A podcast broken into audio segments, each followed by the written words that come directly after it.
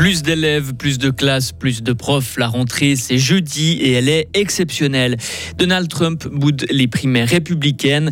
L'Espagne, championne du monde, et avec elle, c'est tout le football féminin qui sort grandi de cette Coupe du Monde. Soleil et grosse chaleur tous ces prochains jours. Ce n'est qu'en fin de semaine que les maximales deviendront, comment dire, raisonnables. Nous sommes lundi 21 août 2023. Bonjour Vincent Douce. Bonjour à toutes et à tous. Une rentrée scolaire exceptionnelle. Les mots de la ministre fribourgeoise Sylvie Bonvin-Sonsonance pour qualifier la rentrée scolaire de cette année.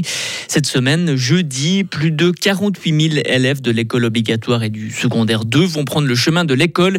C'est plus de 500 de plus que l'année passée dans le canton de Fribourg. Cette hausse des effectifs représente un défi. 60 classes de plus sont ouvertes et 77 postes d'enseignants créés du jamais vu. Pour un festival de cette grandeur, il faut une structure professionnelle. C'est un des euh, constats tirés cette année par les organisateurs du Lac Noir Festival. La deuxième édition s'est terminée hier soir avec notamment le concert de Hush dit Dritten. Quatre jours de concert, 7500 billets vendus et 10 000 visiteurs pour les concerts gratuits. Le Lac Noir Festival a pu profiter de la météo pour faire le plein de visiteurs. La prochaine édition du festival est prévue dans deux ans, en août 2025. Succès sans précédent pour les rencontres de folklore international de Fribourg. Des milliers de spectateurs ont assisté à la trentaine de représentations gratuites.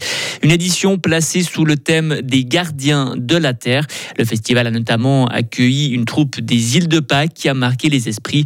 C'était la première fois que des autochtones de cette île située dans l'océan Pacifique présentaient leur folklore sur sol européen. Panne sur le Nisen. Après les Diablerets, voilà une autre installation qui tombe en panne sur les montagnes suisses. Le funiculaire du Nisen au-dessus du lac de Thun.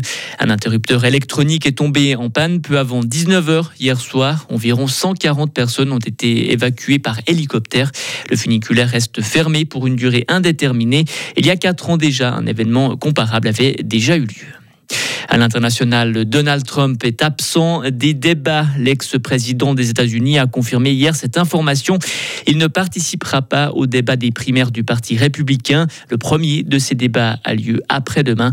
Donald Trump a affirmé bénéficier de plus de 60% des intentions de vote aux primaires. L'Équateur élit son nouveau président à l'ombre des gilets pare-balles. Les électeurs ont voté hier pour des élections anticipées, des élections bouleversées par l'assassinat d'un des principaux candidats à la présidence les premières tendances donnent la première place à Luisa González, dauphine de l'ex-président, aujourd'hui en exil et condamné pour corruption.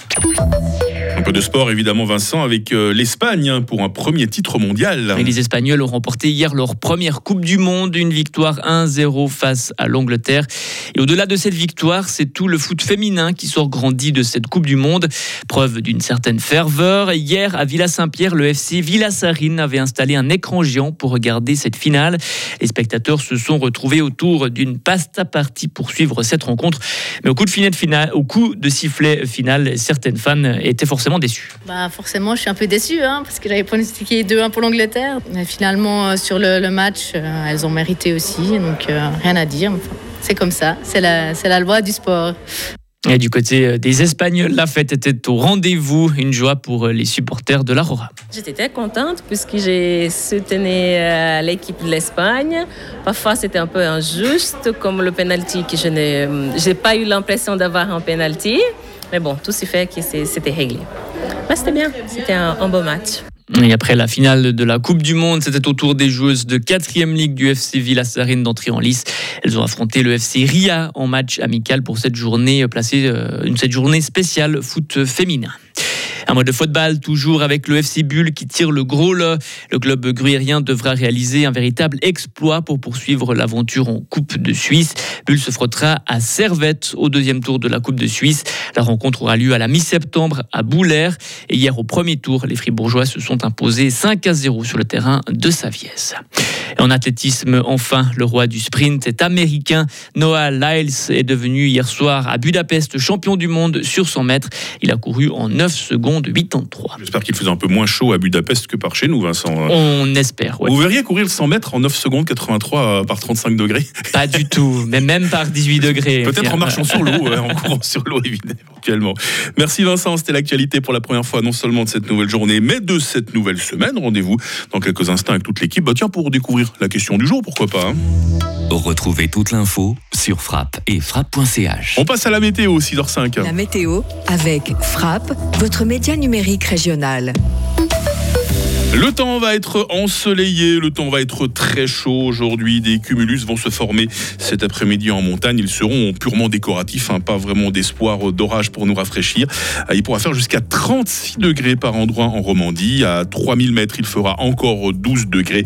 La limite du zéro se perche, c'est un record à 5200 mètres. Demain sera toujours ensoleillé, température minimale 19, maximale 35 degrés. Les grosses chaleurs vont se maintenir tous ces prochains jours. Et puis, à la faveur de quelques averses et orages.